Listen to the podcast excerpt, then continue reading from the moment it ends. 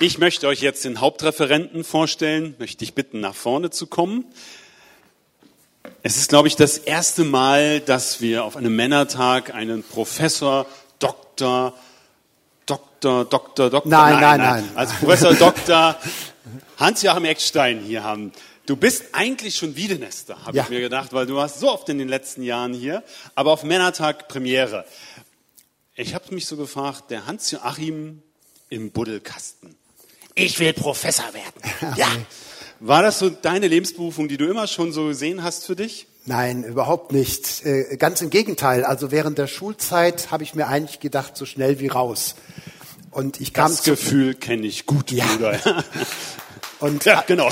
Hoffentlich sind keine Lehrer hier, vergebt's uns.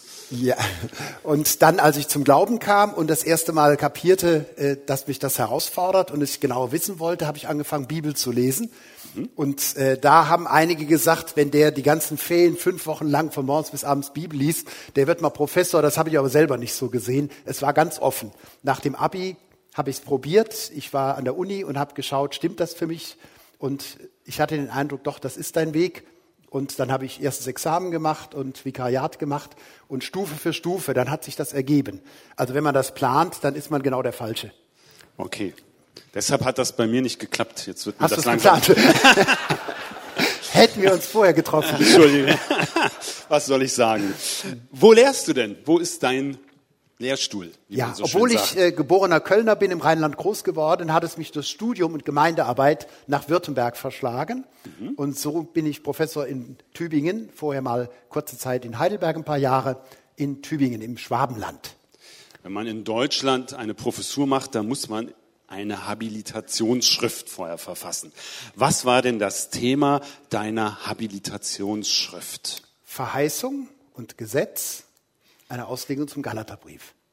Wow, das hört sich echt bodenständig an. Also unsere Doktorarbeiten und Habilitationsschriften an der Uni waren immer unverständlich, aber kann man was mit anfangen. Jetzt heißt es ja, Wissenschaftler, hm, die sind da so im Elfenbeinturm, erleben die Realität des Lebens gar nicht so hautnah. Meine erste Erfahrung in der Uni war, dass ich da saß in der Vorlesung, nach fünf, Leuten, fünf Minuten stürmten Studenten rein, bewarfen den Professor mit Eiern, rissen ihm das Skript weg, es kam Polizei, es war ein riesiger Tumult. Universität in Berlin, die Freie Universität hatte immer schon einen gewissen Ruf, ja. Ich dachte, wow, okay, hier geht's echt ab an der Uni. Wie ist denn so dein Professorenalltag, dein Lehralltag? Bist du auch schon mal beschmissen worden? Nein, äh, überhaupt nicht. Da haben sich die Zeiten sehr geändert. Ich glaube ein Stück weit auch in Berlin, aber allemal in Tübingen. Wer heute Theologie studiert, der weiß, was er will. Die kommen aus der Jugendarbeit, die kommen aus der Gemeindearbeit.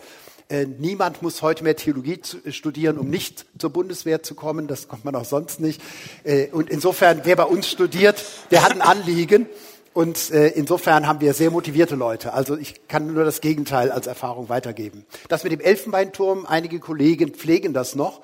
Aber das liegt jetzt daran, ich bin nicht Christ geworden, weil ich Professor werden wollte, sondern ich bin Professor geworden, weil ich Christ war. Und insofern liegt mir an der Nähe zu den Studenten. Und Elfenbeinturm war mir immer fremd. Okay, ich bin jetzt ein bisschen nachdenklich geworden, wie alt du mich eigentlich einschätzt, wenn du sagst, das waren nicht, das waren so die Zeiten. Also ich bin ja jetzt kein Als du 68. studiertest, war ich noch nicht Professor. So alt bin ich jetzt auch wieder nicht. Ja, aber ich wollte nur sagen, ich bin nicht ein 68er Student gewesen, ne? ich war ein 86er Student. Ah ja, Also, die Berliner brauchen so- etwas länger, um das dann mitzukriegen. Ich sage jetzt lieber gar nichts. Der Professor, ne?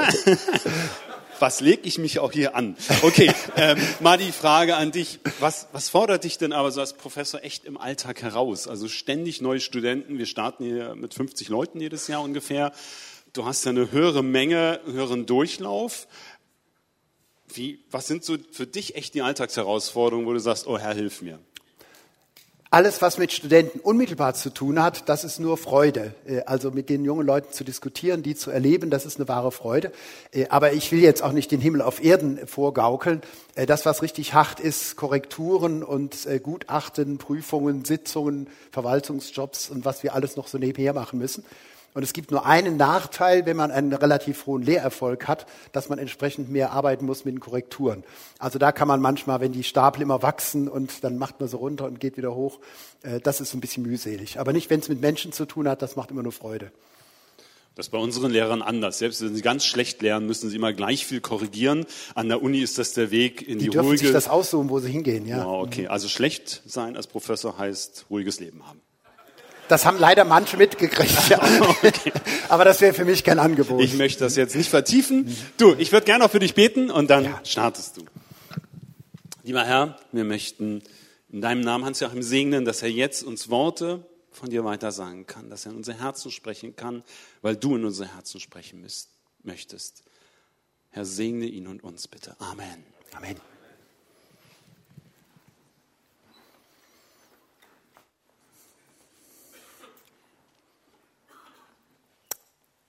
Himmel und Erde, Gott und Mensch, Zeit und Ewigkeit.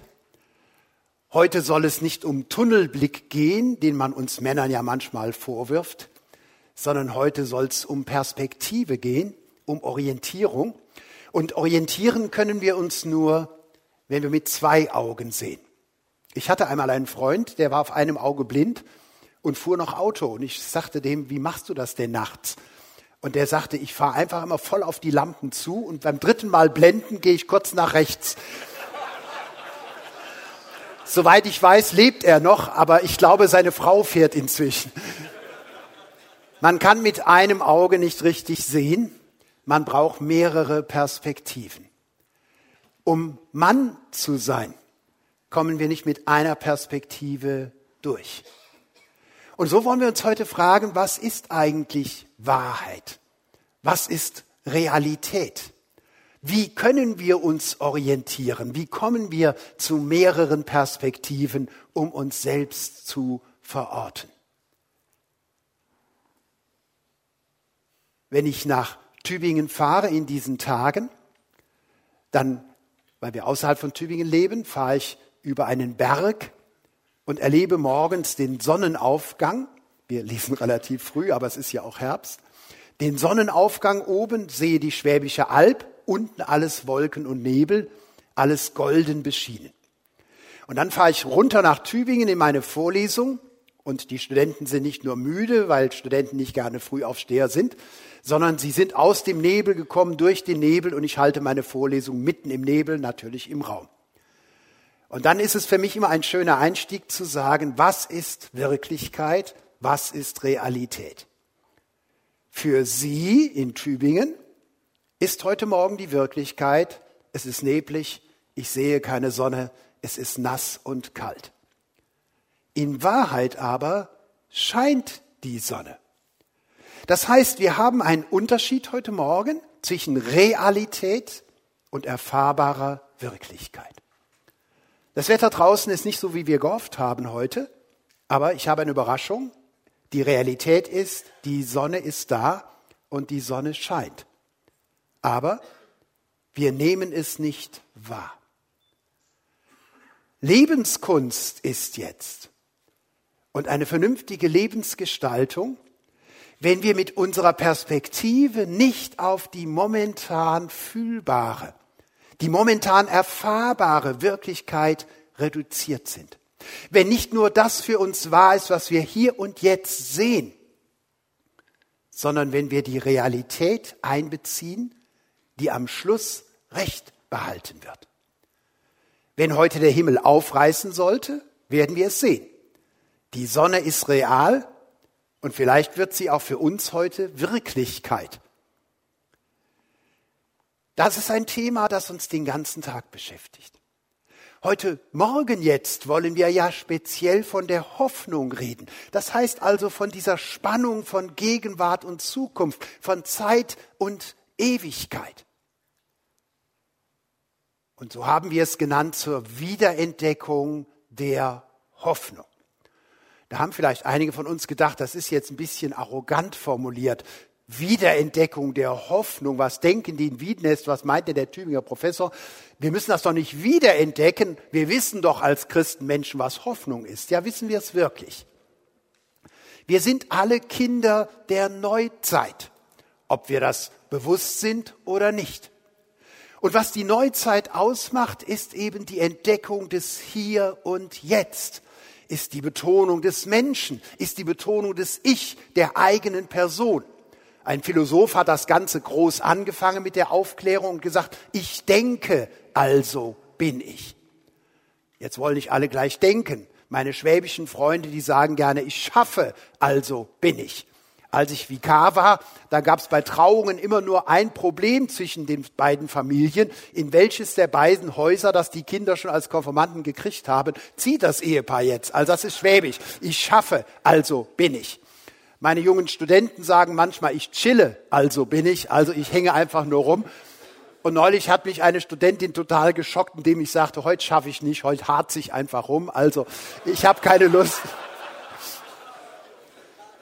Was immer mich konstituiert, was immer mich ausmacht, es ist ein Ich davor. Das ist die Aufklärung. Das Hier und das Jetzt zählt. Das Heute zählt. Das klingt zunächst ganz berauschend und im Aufbruch der Aufklärung, im Aufbruch der eigenen Jugend kann man sich auch an den Gedanken verlieben. Es kommt auf mich an. Ich habe alle Möglichkeiten. Das Leben liegt vor mir. Das Hier und Jetzt ist das alles. Ich brauche keinen Gott. Ich brauche keinen Morgen. Ich brauche keinen Himmel. Ich habe ja mich selber. Aber es ist keine Frage, dass wir inzwischen nüchterner geworden sind als Gesellschaft, als Welt und auch als Einzelne. Gewiss am Anfang unseres Lebens, wenn alles noch vor uns liegt, da können wir ganz berauscht sein von uns selber und unseren Möglichkeiten. Was haben wir uns bei der Abi-Feier nicht alles erzählt, was wir werden? Der eine wollte innerhalb von drei Jahren Millionär werden, der andere wollte Bundeskanzler werden. Alle hatten sie die tollsten Träumen. Es liegt ja noch alles vor einem, man hat ja noch alle Möglichkeiten. Aber beim silbernen Abitur war das alles schon zwei Nummern kleiner. Nicht der, der Millionär werden wurde, wollte nicht, der kam etwas verlegen daher und zum Bundeskanzler hat es dem anderen auch nicht gereicht. Er war gerade als Gemeinderat abgewählt worden. Also alles eine Nummer kleiner. Und insofern kann man sagen, wir sind in unserem Leben so ungefähr so wie der Gang der Sonne, nicht? Am Anfang alle Möglichkeiten vor uns. Und je weiter wir kommen, desto mehr Möglichkeiten haben sich schon mal erledigt. Und irgendwann kommt die Festlegung und das Erwachen. Ja, Jetzt kann ich nicht mehr alles werden. Man spricht vom Zenit, dem Höhepunkt, den man erreicht. Und dann beginnt erstmal der Flug mit weniger Motorenlärm und dann beginnt der Sinkflug und dann fängt man schon an, sich mit seinen Zimperlein zu beschäftigen. Und dann zeigt sich, dass diese Zuversicht ohne Gott und ohne Zukunft und nur die Konzentration auf mich selber eine Illusion war. Und so leben wir mit Illusionen. Wir stellen uns Dinge vor, die theoretisch möglich sind. Und sind wir ehrlich, wissen wir, es sind ja gar nicht die meinen. Denn Illusionen im Unterschied zur Hoffnung haben den Nachteil, dass sie immer nur enttäuschen können. Es sind Täuschungen, denen wir aufsitzen. Und so kommen wir als Männer irgendwann in unsere Midlife-Crisis und wir nehmen unsere Wechseljahre in der Regel etwas zeitversetzt. So neulich sprach ich wieder mit einem 65-Jährigen, der sagt, ich glaube, ich kriege meine Midlife-Crisis. Da habe ich gesagt, wie genau ist dann sein Leben, wenn das die Mitte ist? Nicht? Also schon bei 130 Jahren. Und dann erwachen wir zur Wirklichkeit und sind plötzlich hilflos. Nun ist mir klar, dass nicht alle von euch nur Kinder der Aufklärung und der Welt sind. Wir haben ja auch gestandene Christenmenschen unter uns. Also könnten wir sagen, wir als Christen sind dem nie auf den Leim gegangen. Wir wussten immer um die Hoffnung, um den Himmel, um die Zukunft. Aber ist das wirklich so? Ist die Hoffnung für uns, ist die Zukunft für uns eine bestimmende Realität?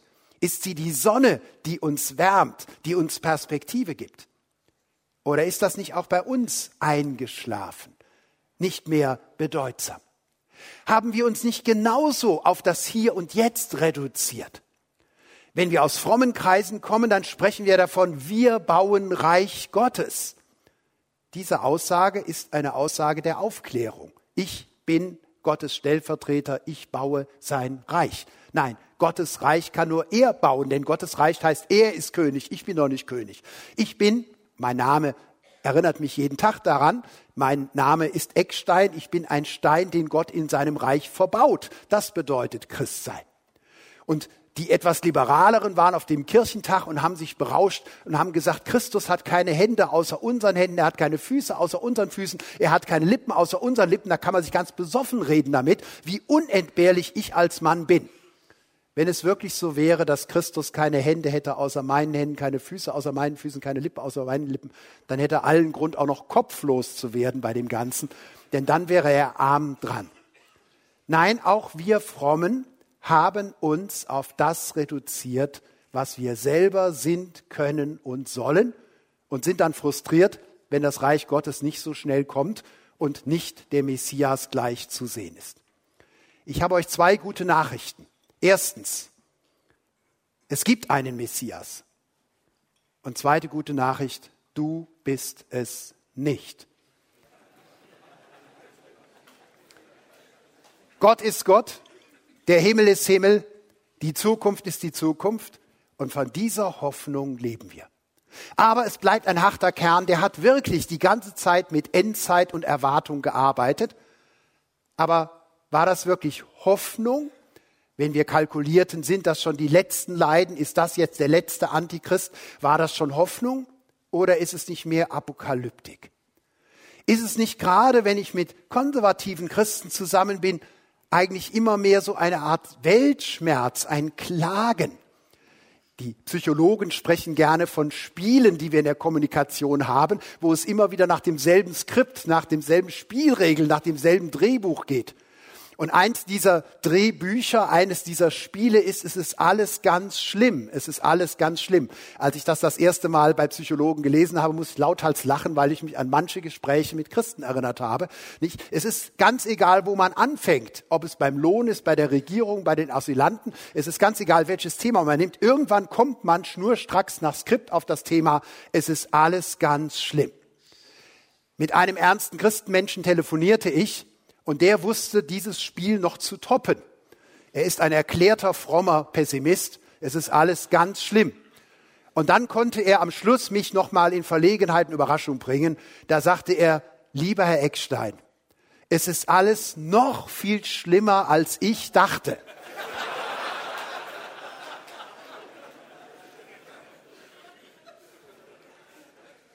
Das ist nicht christliche Hoffnung. Wirklichkeitssinn? Ja. Nüchterne Wahrnehmung von Politik und Gesellschaft und eigener Existenz? Alles geschenkt. Aber das hatten wir mal anders. Die Hoffnung war für die ersten Christen so bestimmend, so erfüllend, dass man mit Grund sagen kann, das Christentum ist eine Hoffnungsreligion. Das Christentum ist eine Hoffnungsreligion. Also diese berühmten Interviewfragen, sagen Sie mal in einer Minute. Dann könnte man in einer Minute erklären, was macht die christliche Religion aus. Sie ist eine Hoffnungsreligion. Die Christen kamen zusammen in ihren Gottesdiensten und sie haben gesungen, wie wir es eben gemacht haben. Und sie haben damals in Aramäisch, der Sprache Jesu und der Jünger, Maranatha gerufen. Unser Herr komme bald. Sie waren ganz auf das Kommende ausgerichtet. Und sie haben von dem Kommenden her Kraft bezogen. Das hat sie motiviert. Das hat sie erfüllt. Nach einem Hoffnungsvortrag kam eine ältere Dame auf ihrem Stock gestützt nach vorne. Und ich dachte schon, was kommt jetzt? Und sie sagte, Herr Eckstein, also was Sie zur Hoffnung sagen, Sie wissen ja gar nicht, wie recht Sie haben. Sie wissen ja gar nicht, wie recht Sie haben. Das ist ein sehr schönes Predigtkompliment. Sie wissen gar nicht, wie recht Sie haben. Mir tun die Knochen weh. Ich bin alleine. Meine Familie ist in Australien zu meinem Entsetzen. Und ich habe nicht gewusst, wie ich den Herbst rumkriegen soll und wie ich Weihnachten erreichen soll. Alles hat mir wehgetan. Ich wollte morgen schon gar nicht mehr aufstehen. So depressiv war ich. Und dann bekomme ich von meiner Enkelin eine Postkarte geschickt. Und da steht drauf, Oma, wir kommen. Weihnachten kommen wir nach Deutschland. Und die alte Dame sagte mir, wissen Sie, was passiert ist? Mit dieser Perspektive, mit dieser Hoffnung, mit dieser Zukunft war ich von einer Sekunde auf die andere eine völlig andere. Alles hatte sich geändert. Ihre Wirklichkeit war ja die gleiche. Die Zimperlein waren immer noch dieselbe. Die Sonne hat nicht mehr geschienen. Draußen war es immer noch nasskalt. Die Wirklichkeit war dieselbe. Sie hatte aber eine neue Realität, auf die sie zuleben konnte. Das waren die ersten Christen. Sie waren in Naherwartung von dem Kommenden bestimmt. Und das hat sie wie die alte Dame mit ihrer Vorfreude auf die kommende Familie motiviert. Nun kann man sagen, ja, das sind halt Schwärmer. Man kann sich auch beim Singen so in den Rausch rein singen, dass man die Wirklichkeit vergisst. Was mich bei den ersten Christen fasziniert ist, dass die einen Alltag hatten, der war viel, viel, viel unkomfortabler, als der, die meisten von uns den Alltag erleben, als ich selber das erlebe. Die waren nicht Schwärmer und haben die Wirklichkeit ausgeblendet. Die haben ihren Glauben konsequent gelebt und haben trotz ihres Glaubens gelitten und Nachteile gehabt. Nein, man kann sagen, die ersten Christen haben ihre Hoffnung so konsequent bezeugt der Welt gegenüber, dass sie sogar wegen ihres Glaubens Schwierigkeiten und Widerwärtigkeiten erleben mussten. Und so hatten die ersten Christen etwas, was man an Faszination gar nicht überbieten kann. Sie lebten ganz in der anlaufenden Geschichte. Sie lebten ganz in der anlaufenden Geschichte. Das bestimmte sie, das Morgen, das, was sie erwarteten, was von vorne kam. Und zugleich haben sie ihre ablaufende Wirklichkeit, ihre ablaufende Geschichte nicht verdrängt, nicht verleugnet, sondern haben sich ihr gestellt. Paulus sagt es 2. Korinther 4, Vers 16 so schön. Unser äußerer Mensch, der nimmt ab und wird älter und verdirbt. Auch Christen werden alt. Auch Christen werden alt. Auch Christen werden krank. Und so sehr es auch das gibt, dass wir Heilung gegen menschliche Erwartung erfahren, am Schluss ist noch jeder geheilte Christ auch wieder alt geworden und gestorben. Ablaufende Geschichte, Wirklichkeit, Widerwärtigkeit, Schwierigkeiten aber zugleich hatten sie die anlaufende Geschichte. Unser innerer Mensch wird jeden Tag erneuert. Und was mich bei Paulus fasziniert ist, wie er in Römer 13, Vers 10 folgende schreibt, es ist Zeit aufzustehen von unserem Schlaf. Es ist Zeit, sich wieder zu erinnern an unsere Perspektive und Hoffnung, denn wir sind jetzt schon viel näher an dem Tag der Erfüllung und Erlösung, als damals, als wir gläubig wurden. Er motiviert also zur Vorfreude, indem er sagt, als du zum Glauben kamst, warst du noch viel weiter weg vom Himmel als heute. Das ist eine Geschichte, die anläuft. Einige von uns haben schon Geburtstage gefeiert, wo ihnen etwas mulmig wurde, nicht? Die Runden sind ja immer besonders betulich in den Glückwünschen der anderen und machen einen melancholisch. Vielleicht feierst du deine Geburtstage anders, wenn du es wie die ersten Christen machst. Du machst dir bewusst, du hast nicht nur eine Uhr, die eben immer dir zeigt, dass du älter wirst, sondern mit jedem Geburtstag sind wir näher an dem Tag unserer Vollendung. Es ist absolut faszinierend. Für Christen läuft die Zeit nicht ab. Für Christen läuft die Zeit an. Die Uhr geht in der Hoffnung rückwärts. Wir hatten es vorhin. Zehn, neun, acht, sieben, sechs. Ist das nicht faszinierend? Wir leben unbestritten mit beiden Füßen auf der Erde stehend in einer ablaufenden Geschichte. Aber die ersten Christen hatten zu ihrer ablaufenden Geschichte eine anlaufende Geschichte. Wo hat die begonnen? Nur nicht bei ihrer Bekehrung, nicht bei ihrer Glaubenstaufe. Ihre anlaufende Geschichte hat begonnen, als Gott Mensch wurde in Jesus Christus, als er Gottes Liebe bekannt und gelebt hat bis zur Konsequenz der eigenen Hingabe für die Freunde, als er gestorben und auferstanden ist. Der Ostermorgen ist der erste Klack an der Uhr der anlaufenden Geschichte. Vorher war es Verheißung, ab da ist es Wirklichkeit. Die Realität der Liebe Gottes ist Wirklichkeit geworden. Die Realität der Zukunft Gottes mit dir und mir ist Wirklichkeit geworden an diesem Ostersonntag, als Christus auferstand. Da hat unsere Geschichte angefangen, lange bevor wir überhaupt auf der Welt waren und es kapiert haben. Was genau haben die ersten Christen denn dann erwartet von ihrer Zukunft. Worauf haben die sich denn eigentlich so gefreut? Nun, sie hatten die feste Gewissheit, Christus ist nicht nur eine Zeit bei uns gewesen, sondern Gottes Realität soll noch einmal für uns wirklich werden. Dann aber nicht für eine Zeit, nicht für 30 Jahre, nicht nur in Israel, sondern für die ganze Welt sichtbar und auf Dauer in Ewigkeit sollen wir mit ihm zusammen sein. Und wenn man es richtig überlegt, worum geht es eigentlich? Es geht um die Beziehung.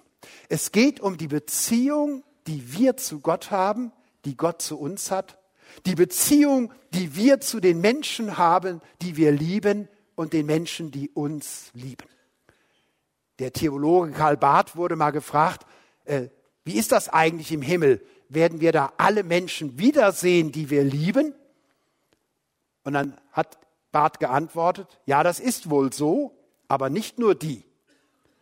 Jetzt gibt es noch Menschen, die wir nicht so lieben. Im Himmel aber werden wir mit allen versöhnt sein, die im Himmel sind. Und Himmel ist Gemeinschaft. Gott bei den Menschen, die Menschen bei Gott. Wechselseitige Wertschätzung, wechselseitige Anerkennung, wechselseitige Aufwertung. Und das, was wir jetzt punktuell erleben, dass wir einzelne Menschen treffen, die uns zeigen, dass wir wertvoll sind, dass wir plötzlich gewollt sind, dass wir begehrt sind. Das wird den Himmel zum Himmel machen, ohne jede Einschränkung, die wir in dieser Wirklichkeit noch haben. In Christus ist Gottes Realität schon Wirklichkeit geworden. Dann, wenn er wiederkommt, um alles zu vollenden, dann werden wir Gottes ganze Realität als unsere einzige Wirklichkeit haben. Keine Tränen, kein Geschrei, nichts mehr wird uns einschränken, sondern dann werden wir ganz Mensch sein können. Dann werden wir ganz erfüllt leben. Gott wird sein Reich aufrichten, er wird die Toten auferwecken und dann gibt es ewige Gemeinschaft mit ihm. Diese Perspektive hat die ersten Christen mutig leben lassen. Der Paulus hat verkündigt, ist verprügelt worden, ist ins Gefängnis geflogen, kaum kam er da rein, ist er in die nächste Stadt gegangen, hat schon wieder das Gleiche angefangen. Die Leute waren nicht klein zu kriegen. In der Wirklichkeit waren sie ganz präsent, ganz aktiv, hier und jetzt. Aber sie gingen nie in der Wirklichkeitserfahrung auf. Sie lebten ganz aus ihrer Hoffnung. Ja, sagt jetzt mein altes Ich verteidigend. Das war für die ersten Christen ja auch ganz einfach, denn die ersten Christen hatten ja die sogenannte Naherwartung. Und das stimmt. Die ersten Christen dachten tatsächlich, es kann nur noch um Wochen oder Monate gehen. Wenn es Jahre sind, dann ist es viel. Und Paulus hatte deshalb ein solches Tempo und einen solchen Schwung in seiner Mission, weil er sagte, bevor Christus wiederkommt, sollen es doch alle Heidenvölker gehört haben, so hat es Jesus gesagt. Dann will ich nicht der Hinderungsgrund sein, dass Jesus sich verspätet, nur weil ich meine Hausaufgaben nicht gemacht hat. Nicht die haben tatsächlich missioniert in dem Wissen, alle sollen es hören können, dann kann Christus wiederkommen. Und als es darum geht, was ist denn mit gestorbenen Christen, dann sagt Paulus, wir, die wir leben und übrig bleiben, wenn Christus wiederkommt, wir werden dann verwandelt werden und die Toten werden auferwecken auferweckt werden. Und es ist ganz klar, Paulus geht davon aus, ich werde dabei sein. Natürlich kann man sich freuen, wenn etwas nah ist. Und diese Großmutter vorhin in dem Beispiel, die konnte sich deshalb freuen, weil es eben ja jetzt schon November ist und sie kommen diese Weihnachten. Also Naherwartung macht Freude, Vorfreude und Hoffnung plausibel. Und das kennen wir auch, wenn wir uns auf was Neues freuen, wenn der Urlaub bevorsteht, wenn das neue Auto ausgeliefert wird. Das sind Dinge, dann nimmt man den Alltag ein bisschen leichter. Aber kam denn Christus? Es sind schon 2000 Jahre. Ich verrate euch was, mit der Ausrede komme ich nicht durch und du auch nicht. Warum? Weil die Vorfreude viel weniger von der Zeitspanne lebt, als von der Beziehung, von der Freude auf den Menschen, auf die Person, die kommt. Was heißt das? Nun, meinen Studenten kann ich es immer so schön erklären und dann geht ein Kichern durch den Raum. Naherwartung hängt von Beziehung ab. Meine Studenten verlieben sich ja, wie das bei jungen Menschen ist, und dann dummerweise müssen sie durch Studiengang in verschiedene Universitäten wieder. Und dann kommt es ja immer wieder vor, dass man eben an verschiedenen Orten, obwohl frisch verliebt, frisch verlobt, studiert. Welche Freude, wenn man dann weiß, nächste Woche treffen wir uns und ich kann den anderen am Bahnhof abholen oder ich fahre hin. Warum freuen die sich? Nun, weil sie verliebt sind.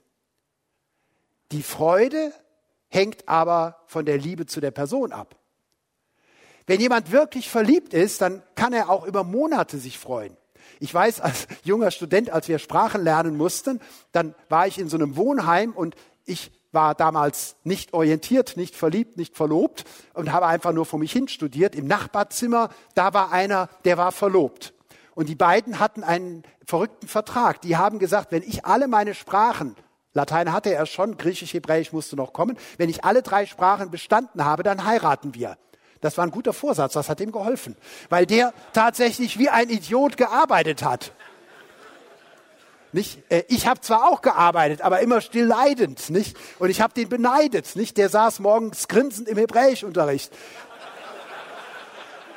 weil er ganz genau wusste, dann, wenn das vorbei ist, wenn ich Erfolg habe, da lebe ich drauf zu. Und das war noch zwei Semester. Der hat sich zwei Semester lang gefreut. Und ihr kennt das vielleicht auch, wenn ihr euch gefreut habt, so ein Metermaß nicht mit, da kann man 200 Zentimeter haben, noch 200 Tage und trotzdem freust du dich jeden Tag etwas abzuschneiden. Vorfreude lebt von Liebe und Beziehung.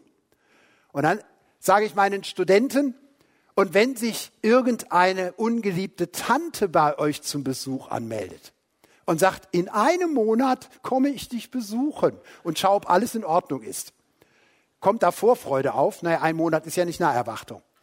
Aber wenn es nur noch eine Woche ist, freut er sich dann? Die Frau kann unten schon an der Treppe stehen und klingeln. Es kommt immer noch keine Naherwartung. Warum? Nun, weil das eben nicht die Beziehung ist. Weil es nicht die Beziehung ist. Ich verrate euch was. Warum haben wir heute keine Vorfreude? Wir haben kein Zeitproblem. Wir haben ein Beziehungsproblem. Wir haben kein Seinsproblem. Wir haben ein Wahrnehmungsproblem. Wir wissen ja gar nicht mehr, wer da auf uns wartet und was auf uns zukommt. Die ersten Christen haben sich deshalb so von der Hoffnung bestimmen lassen, weil sie wie zwei frisch Verliebte miteinander sich auf ihre Zukunft freute und alles möglich war und nichts zu schwierig war, um dieses Ziel zu erreichen. Ja, sagen wir jetzt, das hat nur einen Haken. Wenn ich mich in eine Frau verliebt habe und bin mit ihr verlobt, dann weiß ich ja, wer der andere ist und worauf ich mich freue. Der Himmel hat einen Nachteil. Im Himmel ist alles unbeschreiblich schön, so sagt man. Aber der Nachteil ist, wie soll ich denn was beschreiben, was unbeschreiblich ist? Wir sagen, der Himmel ist unglaublich toll. Ja, aber wie soll ich denn was glauben, was so toll ist, dass man es gar nicht glauben kann? Unbegreiflich, unbeschreiblich, das habe ich ja gar nicht konkret. Ich habe eine ganze Weile gebraucht, bis ich kapierte, wie liebevoll Gott ist und wie zärtlich der Seher der Apokalypse Johannes ist. Der Johannes hat, von dem wir die Offenbarung des Johannes haben, der Johannes durfte den Himmel sehen. Für den wurde der Himmel geöffnet. Der durfte die ganze Zukunft sehen, Gottes Ewigkeit und unsere Zukunft. Alles hat er staunend gesehen. Unbegreifliches durfte er begreifen. Unaussprechliches durfte er hören. Und dann bekam er den Auftrag, so, und jetzt gehst du zu den Menschen und schreibst alles auf. Ja, wie soll er das denn machen? Er konnte es doch gar nicht erklären. Und wie macht er es? Er knüpft bei unserer Wirklichkeit an. Unsere Wirklichkeit der Mittelmäßigkeit, der Sterblichkeit, der Ungerechtigkeit, des Leides. Das ist ja nur nicht Himmel, das ist Wirklichkeit. Aber er sagt, wie wird es sein, wenn Gott bei den Menschen ist und die Menschen sind bei Gott, wenn wir ganz eins sind, wenn wir Ewigkeit erleben und seine Herrlichkeit sehen dürfen? Dann wird es so sein, dass ich es negativ ausdrücken muss. Via Negation ist auf dem Weg der Verneinung. Im Himmel gibt es keine Tränen mehr. Im Himmel gibt es keine Schmerzen mehr. Im Himmel gibt es keine Ungerechtigkeit mehr. Im Himmel gibt es keine Vergänglichkeit mehr. Da gibt es keine Abwertung mehr. All das wird nicht mehr sein. Gott wird kommen und wird unsere Tränen abwischen. Bist du je auf die Idee gekommen, in Krisen, bei Durchhängern, wenn du leidest, wie der Johannes der Seher, das Hoffen zu lernen durch Negation. In der Klage des Gebetes zu sagen, Herr, ich leide daran, ich hasse das, ich halte es nicht mehr aus. Und wie die Klagepsalmen bei Gott das ganze Elend zu klagen und zu wissen, wenn wir bei ihm sind, jenseits unseres Sterbens wird das alles nicht mehr sein. Keinem von uns geht es so dreckig, dass er hoffen nicht lernen könnte. Via Negationis. Durch Klage bei Gott und das zu Gott bringen. Und das Wissen, dass Gott der ist, der es endgültig heilen, erlösen und versöhnen wird. Das nämlich ist die Zusage seiner Liebe. Aber der Seher denkt nicht nur an all die in seiner Gemeinde, denen es gerade so richtig schlecht geht, sodass sie Himmel gar nicht fühlen können und denken können. Er denkt auch an diejenigen, denen es ganz gut ging so mit Gold, Silber, Edelsteinen und Erfolg. Und er knüpft ganz menschlich, so müssen wir sagen, an die Bedingungen und Voraussetzungen unseres Menschseins an. Wie soll er Unbeschreibliches beschreiben? Wie soll er Unbegreifliches aus dem Begriff bringen? Und er sagt, diese neue Stadt, in der wir mit Gott wohnen werden, die ist so wertvoll. Die ist so faszinierend. Diese Gemeinschaft ist so herrlich. Nimm all deine Werte, die du auf dieser Welt kennst, und mach's mal tausend, mal tausend, mal tausend, mal tausend und du hast immer noch keine Ahnung, was ich schon sehen durfte. Mir fehlen die Begriffe. Die Stadt wird aus Gold, Silber und Edelsteinen gebaut sein. Die Tore der Stadt werden aus einzelnen Perlen geschlagen werden. Wenn in der frühen Gemeinde eine Frau so eine winzige Perle hatte und hatte die am Schnürchen um den Hals hängen, dann ging sie ganz stolz in die Gemeinde und hat gesagt, ha, ich habe was geschenkt bekommen. Die ersten Christen waren furchtbar arm. Die Vorstellung, dass das neue Jerusalem das alles so überschwänglich überbietet, das war einfach nur faszinierend. Willst du Himmel denken, dann nimm alles, was dir wertvoll ist in deinem Leben und sage, Herr, ich kann es nicht glauben. Das mal tausend, mal tausend, mal tausend, mal tausend, das sprengt meine Fantasie. Eben, Gottes Realität sprengt unsere Wirklichkeit. Und es wird noch schöner sein. Ich sehe euch jetzt schon am jüngsten Tag auf mich zukommen und sagen, ja, ja, lieber Hans-Joachim, das mit deinen mal tausend, mal tausend, mal tausend, du hast zu früh aufgehört. Es war nochmal mal tausend, denn es ist nochmal schöner und faszinierender. Auf dem Weg der Verneinung können wir das Hoffen lernen und auf dem Weg der Steigerung, dass alles das, was uns lieb und wertvoll ist in unserem Leben, als Bild dient, als Sprungbrett dient, um Himmel zu denken, der doch eigentlich viel zu schön ist, um ihn in Gedanken zu fassen. Ja, wäre ich jetzt auf einem Frauentag, dann hätte ich schon Applaus und glänzende Augen im Raum. Gold, Silber, Edelsteine, ganze Städte. Mir ist aber jetzt klar, mit Klunkern habt ihr es nicht so, auf jeden Fall nicht die echten Männer unter euch. Nicht? Äh, das ist jetzt nicht so euer Ding. Aber es geht ja dem Johannes auch nicht um eine Festlegung auf die weiblichen Anteile in der Gemeinde, sondern ihr müsst euch was anderes vorstellen, was euch eben attraktiv ist. Und wir haben ja so einige Sachen schon, wenn ich da an das Moped denke, wie gestern beim Abendessen jemand zu einer schweren Maschine sagte, nicht, also da hat man ja schon so Werte, nicht? Also äh, wenn ich es mit jungen Männern zu tun habe, dann sage ich, also vergiss das mit dem Gold, das ist nicht dein Ding, aber Stell dir vor, du darfst auf der Milchstraße oft Limit fahren, nicht mit einem Porsche GT3 und die Sterne fliegen nur so weg wie der Schotter, nicht? Äh, und wirst also mit offenem Auspuff stört kein Menschen da oben, die Engel kichern nur, nicht? Äh, volle Kanne. Nicht? Also was immer dir wertvoll ist, was dich reizt, nimm es. Gott ist es nicht zu albern, Hauptsache du hoffst anschließend. Nicht der Himmel ist gnädig mit uns, er nimmt all unsere Bilder, um sie zu übersteigern. Das Beispiel habe ich schon mal gebraucht. Und dann kommt anschließend eine Diakonisse zu mir gewackelt. Und ich denke, ah, jetzt wird's hart. Jetzt kommt die mit diesem Beispiel. So können Sie doch nicht mit der Bibel umgehen. Nee, Pusteblume. Und ich könnte schon mal tausend sagen für dieses und für jenes. Ich könnte mich für diesen und jenen Traum erwärmen. Und die Vorstellung, dass all das, was mich jetzt einschränkt, nicht mehr ist, ist tatsächlich verlockend. Aber ich habe eine Scheu an das zu denken, was danach kommt. Erstmal werde ich doch wohl sterben, wenn ich die Wiederkunft Christi nicht erlebe. Und dann bin ich tot und liege auf dem Friedhof. Himmel, wenn man das als Thema nimmt für Vorträge, erinnert die Leute immer an Beerdigungen. Und dann denke ich nicht so gerne dran. Das ist doch etwas Negatives. Das ist ein Missverständnis, das wir bei Beerdigungen nun seit Jahrzehnten hören und vielleicht seit Jahrhunderten. Was ist mit einem Christen in dem Augenblick, in dem er stirbt? Was ist der? Nun, die meisten würden sagen, der ist tot, der liegt unter der Erde und der muss warten bis zum jüngsten Tag. Und das dauert bei Petrus und Paulus schon mal 2000 Jahre, denn die sind inzwischen vergangen. Da liegen die da unten einfach nur rum. Und einige mildern es ab und sagen, ja, Paulus spricht ja mit seiner Umwelt vom Entschlafen. Das ist so ein bisschen eine Höflichkeitsformulierung, so ein Euphemismus für Sterben. Also die schlafen ja, dann kriegen sie es ja wenigstens nicht mit. Nicht? Also, aber eine Perspektive ist das ja nicht. Warum soll ich heute sterben, um dann nur darum zu pennen? Nicht, äh, dann kann ich doch auch noch weiterleben. Was ist denn daran so hoffnungsvoll? Jesus hat es im Johannesevangelium ganz eindeutig gesagt.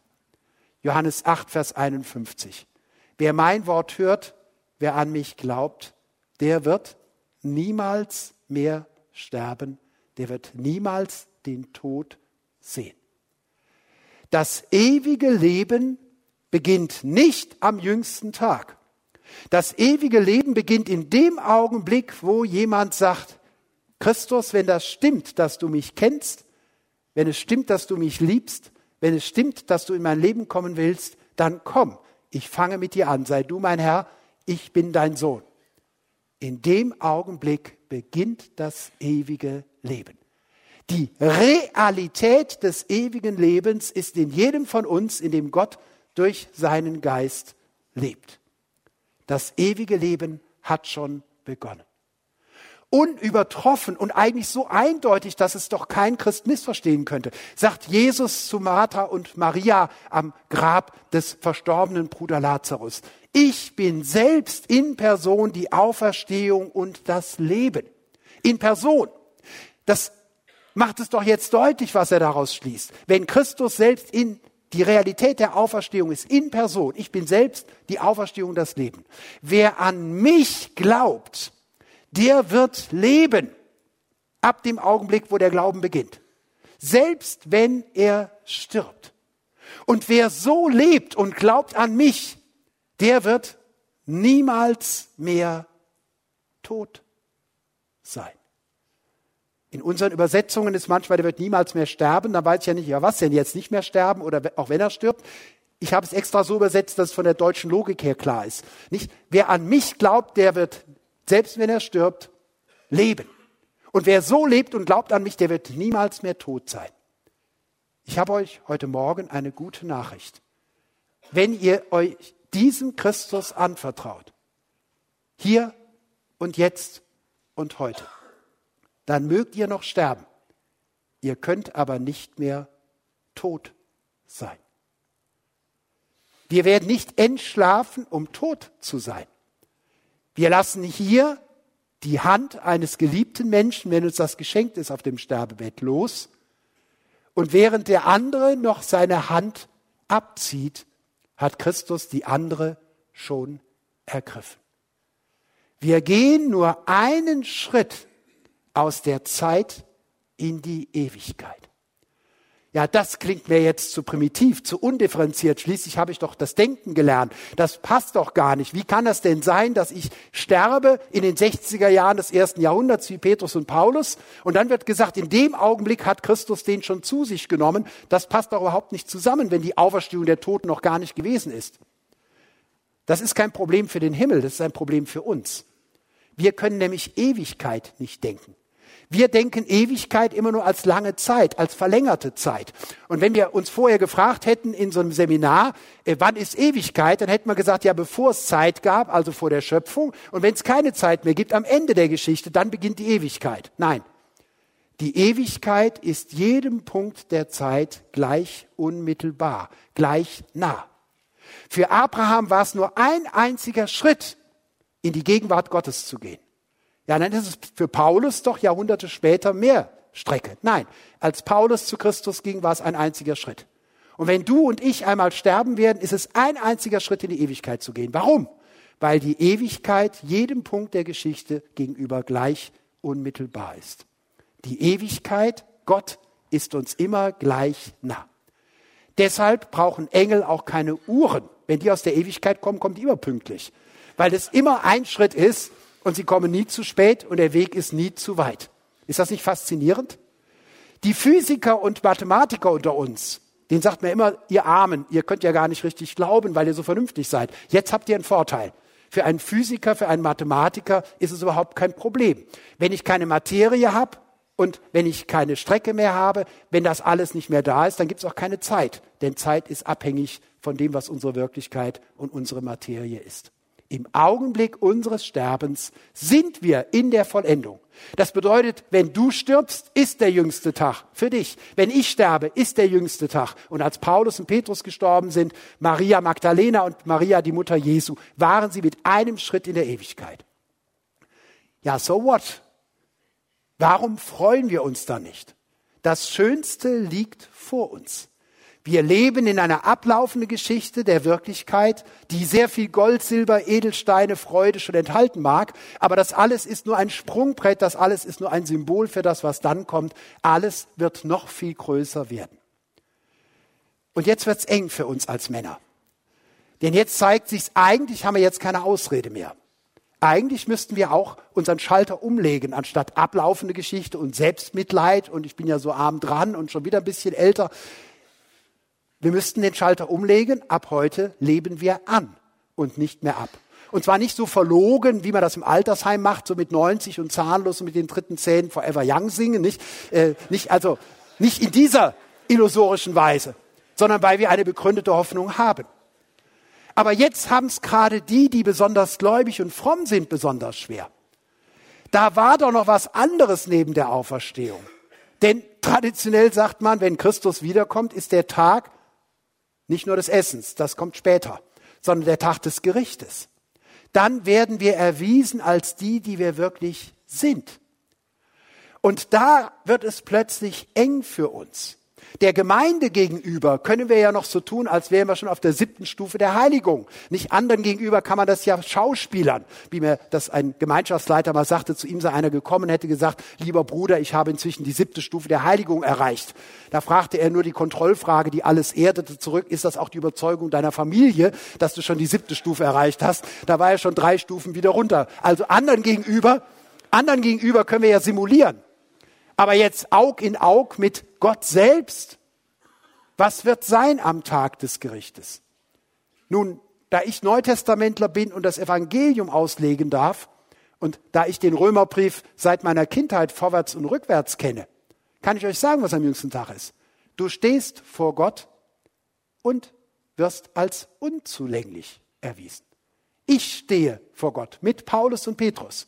Und keiner von uns kann aufgrund seines gelebten Lebens sagen, hier gehöre ich hin, der Himmel war schon immer meins, ich habe mir den selbst verdient, ich habe das Reich Gottes für mich selber aufgebaut. Nein, die Jakobsleiter wird nicht von unten nach oben gebaut. Keiner von uns wird an diesem Tag bestehen und muss es auch gar nicht. Denn Gott liebt uns nicht, weil wir wertvoll sind, sondern wir erkennen unseren Wert darin, dass Gott uns liebt. Das ist das eigentliche Evangelium. Das ist die Botschaft Jesu Christi, dass Gott uns vollkommen liebt. Ja, aber Gott will doch keine Sünde. Natürlich will er keine Sünde, weil Sünde alles das ist, was von Gott trennt, was Beziehung zerstört. Gottes Beziehung, Beziehung zum Nächsten, Beziehung zu mir selber. Aber wir sind angewiesen auf seine Liebe und wir dürfen es sein. Gottes Liebe ist voraussetzungslos und bedingungslos. Und alles, was es braucht, um uns in den Himmel zu bringen, das hat Christus selbst erlebt, indem er Mensch wurde, ans Kreuz ging, für uns in die Hölle ging und in den Himmel zurückgegangen ist, wo er für sich schon vorher war. Er hat den Weg für dich und für mich gemacht. Christen dürfen nicht nur vage hoffen und glauben, dass sie dann dabei sein werden Sie dürfen es wissen. Am jüngsten Tag wird Christus da sein. Und wenn wir ihn sehen, wie er ist, diesen Gott, den Vater und Jesus Christus, in seiner Liebe, in seiner Güte, in seiner wahren Männlichkeit, die wir immer nur billig imitiert haben, wenn wir sie so sehen, dann wird uns ganz schwindlig werden.